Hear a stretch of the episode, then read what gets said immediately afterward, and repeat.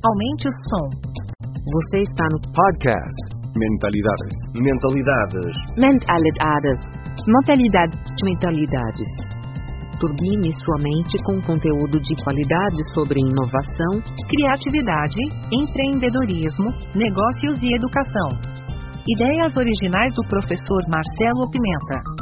Acesse o blog mentalidades.com.br para mais textos, vídeos e outros episódios. Comunicação ágil. Isso é possível? De que maneira os métodos ágeis, o design thinking, a inovação em modelo de negócios transformam a forma de planejar a comunicação? A professora Isabela Pimentel, especialista em comunicação integrada, minha colega da ESPM do Rio de Janeiro, bateu um papo comigo em que ela explica de que maneira todas essas novas abordagens inovadoras transformam a forma de planejar a comunicação. É um papo muito bacana, uma verdadeira aula que está lá no nosso YouTube. E os melhores momentos e principais trechos você ouve agora no nosso podcast Mentalidades número 201. Uma honra estar aqui com o professor Marcelo, hoje nesse, nesse dia especial. Para a gente falar de um assunto tão importante que é de comunicação para inovação, né? E a Isabela tem um histórico aí muito bacana. O pessoal do varejo reclama muito, entre aspas, bem entre aspas esse reclama, né? O fato de, por um lado, investir, investir em planejamento, nós estamos falando de empresas grandes que têm redes de lojas e que planejam campanhas e planejam VTs e ações de ativação e relações públicas e tudo aquilo que depois daqui um pouco você vai falar, né, do que é a comunicação integrada, mas ao mesmo tempo o que que acontece? A realidade exige que às vezes tudo aquilo que foi planejado, né, vá para baixo, né, porque um concorrente lançou uma ação ou teve um problema, sei lá, uma pandemia, ou faltou um determinado produto, ou esquentou e era uma história de ar-condicionado para o frio, ou esfriou e era uma coisa para vender sorvete para o verão, e tudo foi por água abaixo. Até que ponto vale a pena a gente planejar num momento em que a gente está vivendo tantas incertezas? Isso já é um dilema antigo, né? É, mas está até trazendo um pouco da minha experiência profissional. Quando eu trabalhava na Petrobras, a gente tinha ali planejamento de comunicação, acho que independente do setor, né? Há 10, 15 anos atrás, a gente tinha um ambiente, não era simples, mas era menos complexo e menos dinâmico do que o ambiente que a gente vive hoje. Não é inútil fazer planejamento, jamais, porque o planejamento ele vai dar para a gente as diretrizes macro, que a gente chama de estratégia, porém o trabalho não acaba aí. Né? A gente tem que ter estratégias flexíveis, adaptáveis e também fazer ciclos menores de planejamento, que algumas pessoas chamam de ciclos ágeis, e aí cada empresa vai adaptar o planejamento à sua rotina. O que eu acredito que é mais importante é trazer essa metodologia ágil no sentido de saber fazer ciclos mais curtos e não fazer um grande planejamento. Você faz algo menor, valida, testa, aprimora, tentar pequeno, errar pequeno e aprender rápido. Então, essa questão de um plano de comunicação ou um plano de marketing que funcione para cinco anos, literalmente não funciona. Nessa, nessa ótica, planejamento de comunicação realmente não vai acontecer mais, não vai mais dar certo. Nem de marketing, nem para o varejo. O que a gente precisa ter são estratégias assertivas e flexíveis, que sim, elas precisam ser flexíveis para mudar. Estratégia e planejamento não é camisa de força, mas a gente tem que fazer a análise dos cenários, porque novos riscos surgem, novos concorrentes surgem, né, novas legislações, novas forças incontroláveis que a gente chama, né, do macroambiente. Então, o bom planejamento, ele vai te dar ali o caminho geral, mas as rotas elas podem mudar e a gente não deve se ater tanto a fazer algo que começou e aí ignorar os cenários e poder passar por uma crise. Então a gente deve ter também maleabilidade, a gente deve ter flexibilidade. Então esses valores ágeis que é muito, são muito fortes nas startups, às vezes tem barreiras para entrar numa cultura mais engessada. Como a gente fazia antigamente, realmente não dá mais para fazer planejamento, mas ele ainda é importante. Muito bom. E a gente está falando de um planejamento, que a gente já vai falar mais dos desafios e da questão ágil, mas de uma comunicação integrada. e você sendo especialista né, nesse tema de comunicação integrada, qual é que é o desafio né, de conseguir fazer essa integração entre mídias sociais, entre relações públicas, entre comunicação interna, entre posicionamento, campanhas né, de marketing online, offline. Então, eu gostaria que você desse uma visão geral do que, que é a comunicação integrada hoje, por favor. Bom, a comunicação integrada, né, a gente pensa que ela começou no Brasil aqui em 86, 87 e anos 90, com a professora Margarida Kunst, mas comunicação integrada é um conceito bem mais antigo. A literatura referências ao termo comunicação integrada desde os anos 30 nos Estados Unidos, quando as agências de publicidade estavam em um momento de, de quebra, né, elas estavam ali entrando em falência e elas começaram a pensar uma forma né, de rentabilizar o negócio. E qual foi essa forma?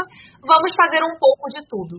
Né? E essa ideia que começa lá nos anos 30 nos Estados Unidos de vamos fazer um pouco de tudo, né, ela tem herança mudanças negativas quando a gente pensa no dia de hoje, porque muita gente confunde fazer comunicação integrada com publicar conteúdos iguais em todos os canais, falar com todos os públicos ao mesmo tempo, e não é isso. O conceito aqui no Brasil foi popularizado pela professora Margarida Kunst, mas em 86 o Gaudêncio Torquato já falava disso, 86, 87. Mas hoje, com o olhar da, das redes sociais, Comunicação integrada é muito mais um esforço, é uma articulação estratégica para potencializar o relacionamento da empresa com os seus públicos estratégicos, que a gente chama na área de comunicação corporativa de stakeholder ou parte interessada. Mas ainda há muitos dilemas sobre isso. Muitas empresas elas acham que comunicação integrada é estar em todas as redes e publicar tudo igual e falar com todo mundo ao mesmo tempo, mas não é isso. É um direcionador estratégico de como a sua empresa vai se portar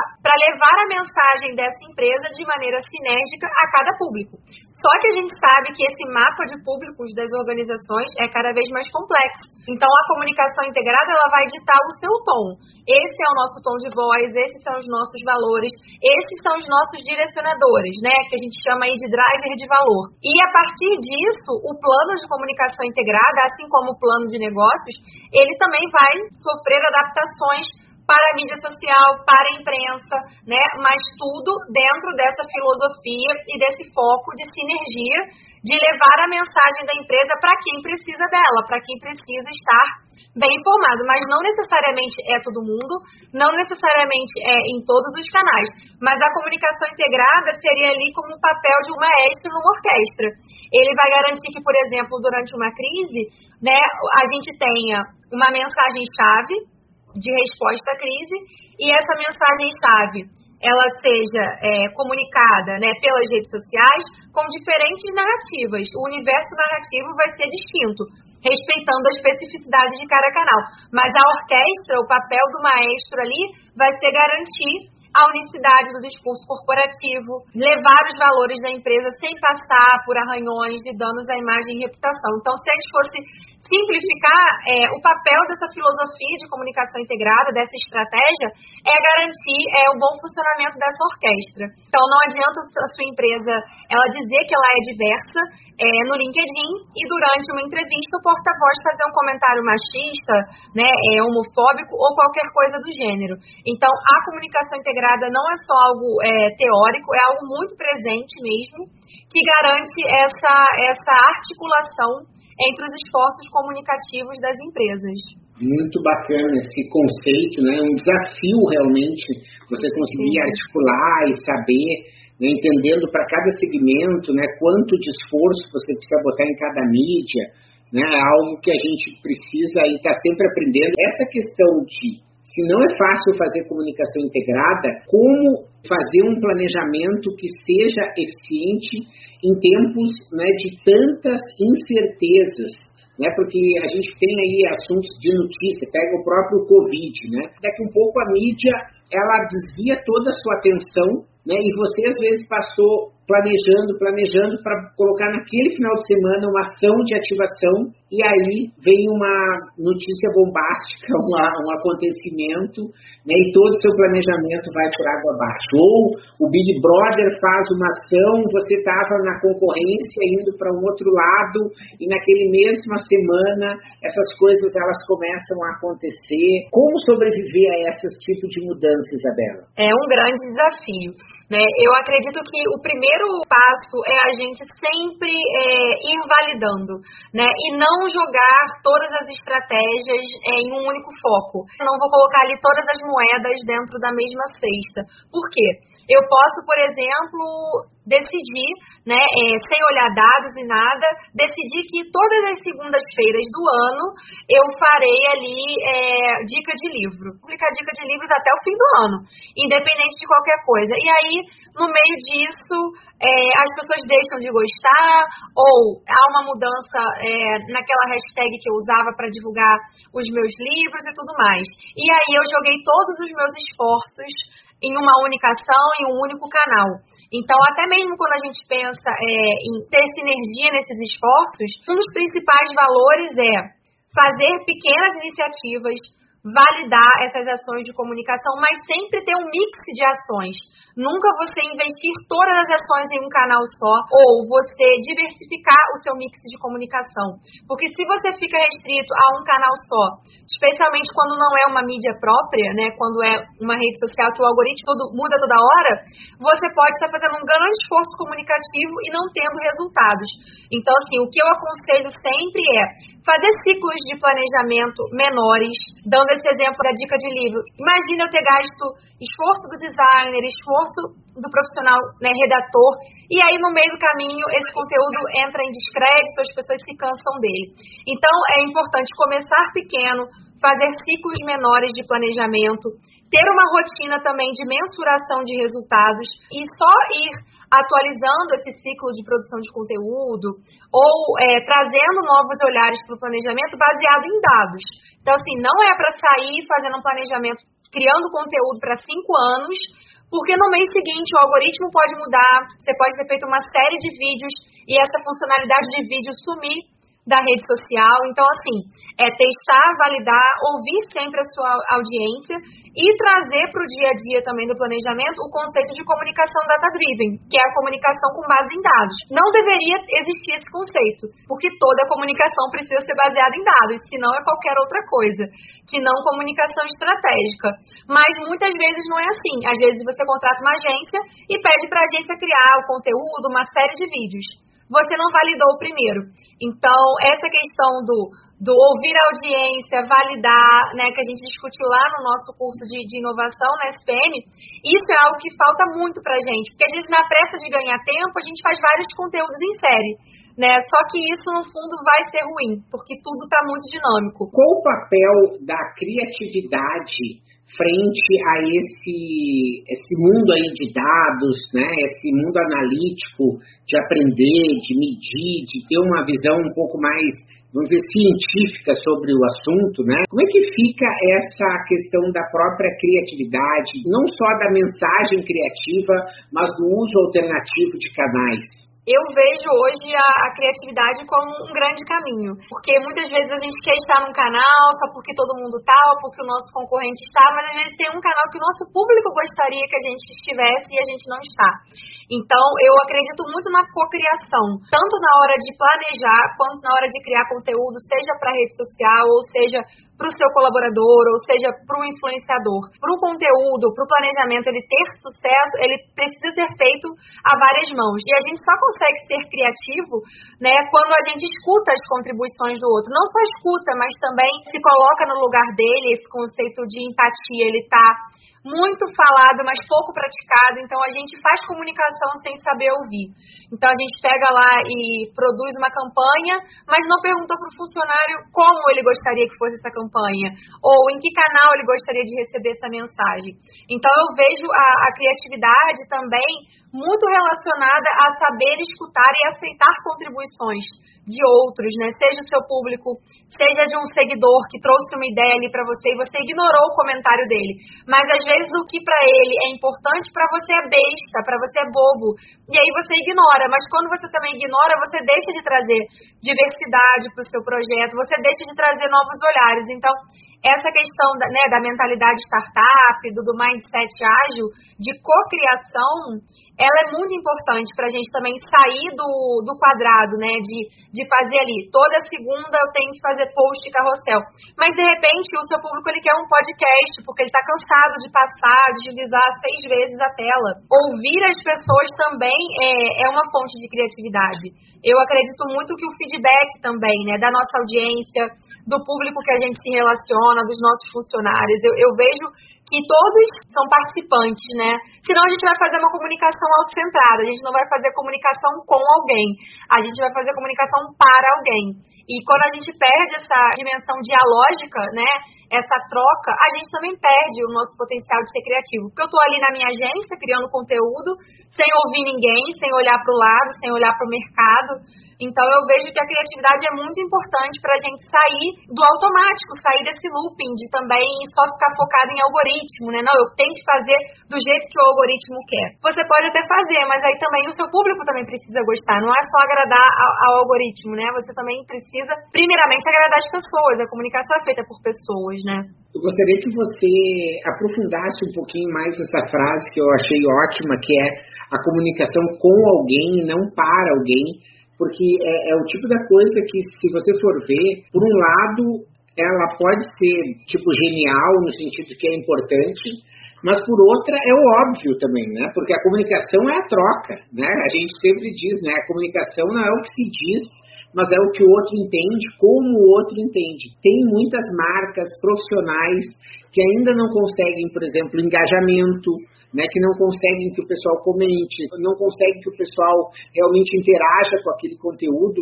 E isso são sinais, você pode dizer, Isabela, que são pessoas que estão criando conteúdo para alguém e que não estão conseguindo gerar essa conexão? Com certeza, eu, eu acredito muito que a, o conteúdo ele é, um, é uma forma de criar conexão, né? Hoje, nas mídias sociais, é, o conteúdo ele precisa ser genuíno para que ele estabeleça um, um, laço com o seu público. Primeiro, a marca ela faz, depois ela comunica.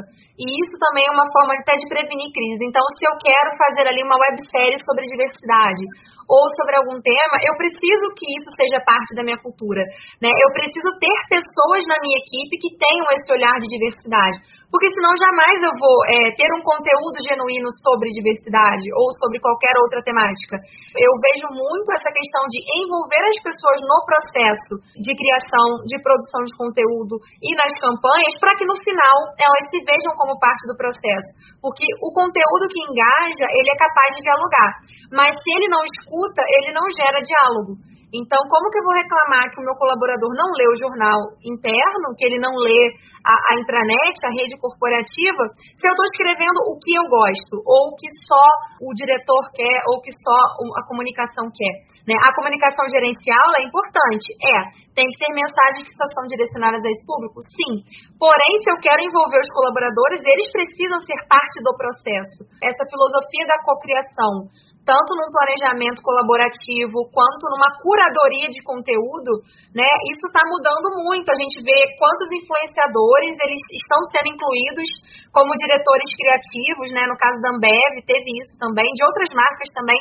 Então você traz o influenciador como um co-criador. Você chamou ele só porque ele tem seguidor, porque ele é famoso, mas ele não agregou nada a você, né? Então não houve uma cocriação. Então, eu acho que só é genuíno e só gera engajamento quando a comunicação é capaz de estabelecer esse laço e esse diálogo. E tem várias formas da gente estabelecer esse diálogo: por afinidade, por proximidade, trazer bastidores da sua marca, a marca mostrar as vulnerabilidades dela. Né? Eu acho que um discurso próximo da realidade gera conexões. Agora, um discurso muito perfeito, né, que traz fórmulas prontas, ele não engaja, dependendo da, da audiência que você quer trabalhar. Parece que é óbvio a gente falar, assim como parece óbvio falar de comunicação estratégica, parece óbvio falar de comunicação é, não só para, mas com pessoas. Né? Mas é porque isso realmente é muito esquecido pelas marcas e às vezes até pela rotina mesmo. Isso acaba ficando sem ter um, o, o olhar que merece. Né? Então, fazer uma comunicação com as pessoas mesmo. Obrigado por sua audiência. Aguardo seus comentários. Se achou esse conteúdo interessante, indique para quem você ama. No YouTube temos dois canais, procure por Mentalidades e Professor Marcelo Pimenta. Assine nossa newsletter gratuita em nosso site. E não deixe de participar da novidade, nosso canal Mentalidades no Telegram. Te espero lá.